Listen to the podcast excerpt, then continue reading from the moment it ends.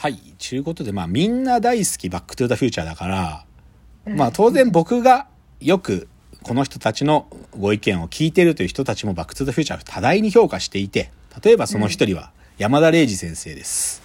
僕の好きな山田玲司先生、ヤングサンデーというコンテンツを自分で作ってらっしゃる中でも彼はバックトゥーザフューチャーの話をしています。でね、山田玲司先生がよく言うのはね、実はバックトゥザフューチャーってね、ん一回ちゃんと見終わった後、もう一回バックトゥザフューチャー見ると、最初の5分でね、その5分の中に全ての伏線が凝縮されてるんだよ。実は、これ、これがすごいの、マジで。本当に冒頭の5分に情報がギューって入ってて、実はその5分にマジで、ちゃんと見てると全部の伏線が入ってんの。本当にちっちゃくちっちゃく。そのね、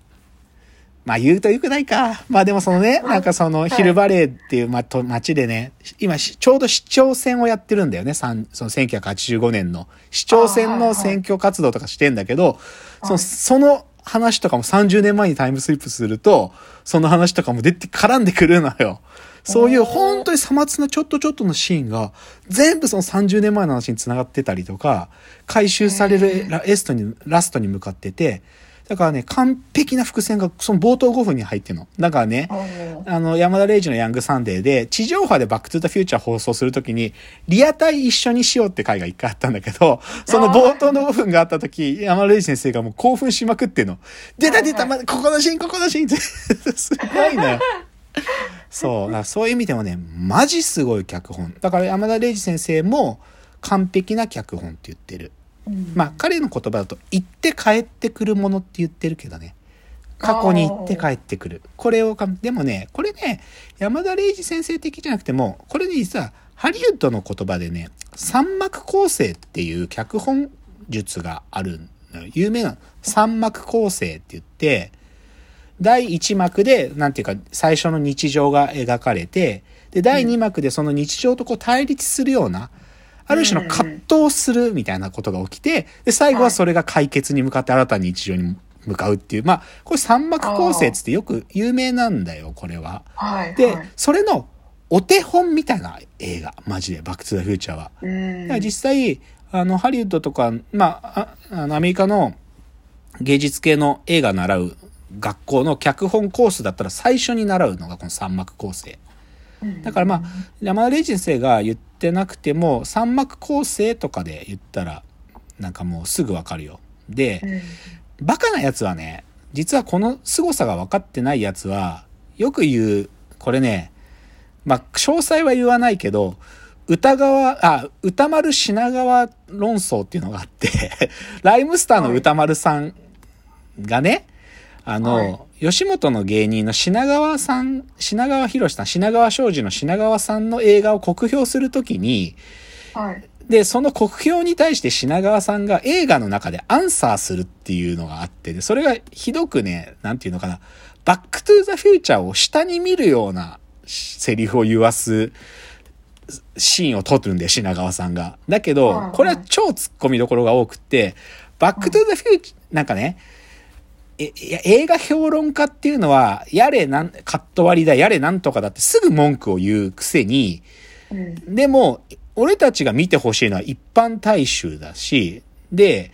で、その一般大衆が見てる映画っていうのはバックトゥザフューチャーだろみたいなことを言うんだよ。で、俺の映画はそういう風にバックトゥザフューチャーみたいにみんなに見てもらう映画を作ってんだから、お前ら評論家の意見なんか聞いてねえよとか言っちゃうんだけど、バックトゥザフューチャーって別に一般大衆だけに支持されてるわけじゃなくて、評論家たちもめっちゃ評価してるわけよ。だから二重の意味で品川さん滑ってるんだけど、でも、でもそう勘違いさせちゃうくらい、もうみんなに支持されてるから、すごいんだよね。でもそれは、ある種のお、脚本の黄金率である三幕構成が完璧にやられてる話だからね。っていうのがあったり。あとは、やっぱり僕の大好きもう一人、岡田敏夫さんも評価してるんだけど、あ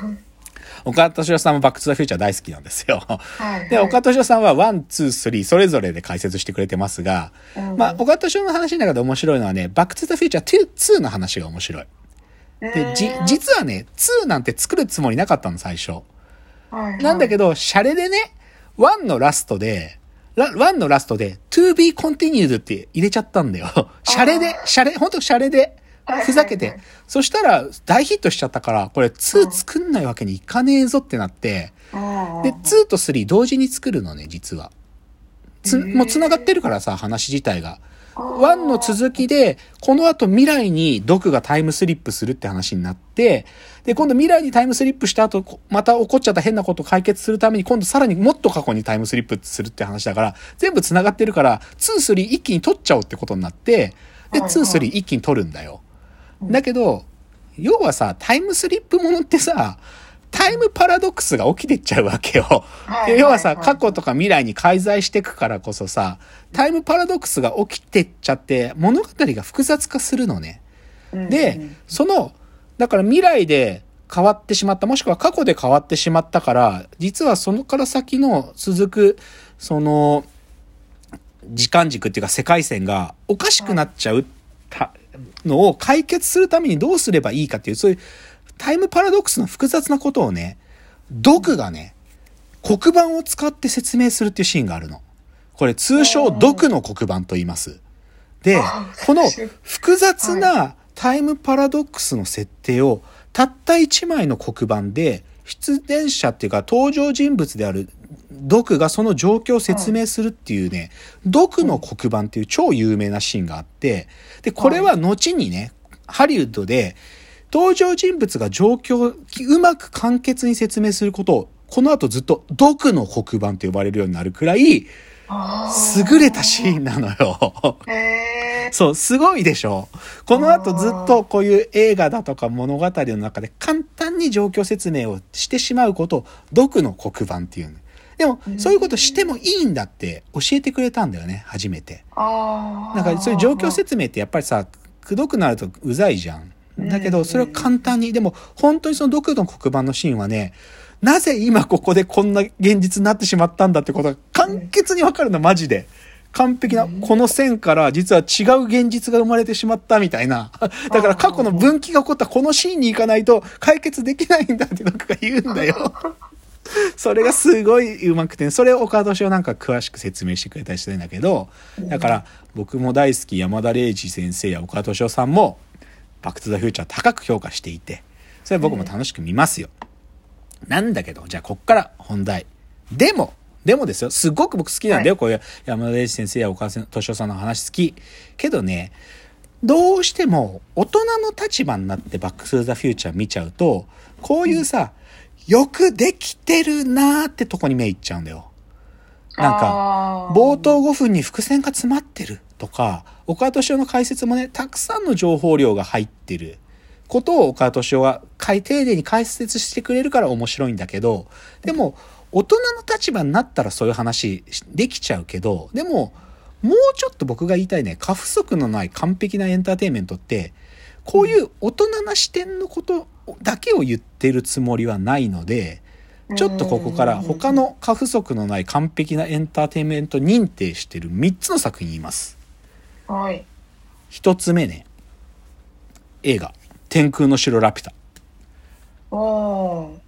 ラピュタはさ、もう、うん。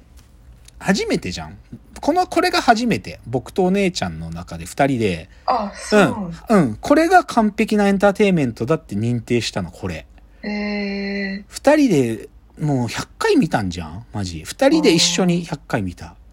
で、まあさ、でも似てるよね。天空の城ラピュタもさ、行って帰ってくるものだから。ラピュタ行って帰ってくるものだから。似てる。でさ、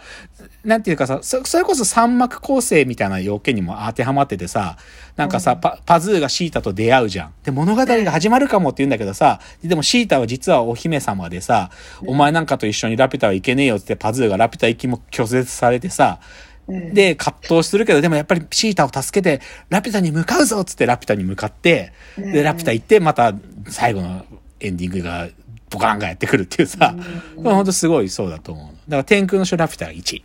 で、2つ目。唯一ね、認定されているものの中で1個だけ漫画があるんだけど、これが漫画、松本太陽先生のピンポンなのね。うん。ピンポンって、当時出てた、今も最新のやつでも多分5巻なんだよね、5巻。5巻で書かれてるんだけど、うん、短いよ。非常に5回、うん5巻完結だから。けどねは、いピンポンも完璧なの。なんか、これもさ、すごい単純なんだけど、ペコ、ペコっていう卓球まあまあ強いやつがいて、でもはい。そいつがある時、自分の才能の、なんか、天井を突きつけられるわけ。卓球の、も、うん。なんかもっと強いやつが現れて、俺無理かもと思うんだけど、もう一、なんか、そそれでね、まあ、友からのエールもあり、もう一回卓球の練習するぞ つって、ブオーっつってするとペコの才能が覚醒して、それで、その最強のやつ倒すって話なんだよ。へ まずなんかこう上がり下がりがい本当に三幕構成的なんだけど、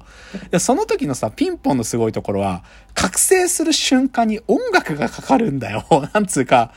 で、はい卓球ってさ、どんだけ早く動くかっていう競技だから、マジで。うんは、反応速度の勝負のゲームだからさ、それで、はいはい反応反射音速高速って言うんだよ。反応反射音速高速って、ペコがどんどんどんどん動き速くなるんだよ。で、はい。卓球漫画で、ここまでスリリングに描けるっていうのがピンポンなんで、まあだからね、で、まあ音楽が流れるっつうのは、漫画読んでた時は僕らは比喩だったんだけど、実は際映画になる、映画で実写映画で窪塚洋介が主人公になった時に、そのペコが覚醒する時にね、音楽がかかって、それが、えーっと、夢際ラブソディだったかな。スーパーカーってやつの、あの、夢際のラブソディってやつ、永遠なる無限っていう、それ、それがかかるんだけど、そこがペコ覚醒する瞬間の音楽で、だから本当にその、うわーって上がって、反応反射音速高速っつって、そう。で、なんか、ペ、ペコのセリフとかもあるんだよね。なんか、なんか、ち卓球で俺が地球で一番になるみたいなね。なんかそういうセリフがあるんだけど、そう。I can fly っつって飛ぶんだよ。ペコは飛ぶの。なんかその飛ぶ感じが、あ、やべえ、時間だ。ああ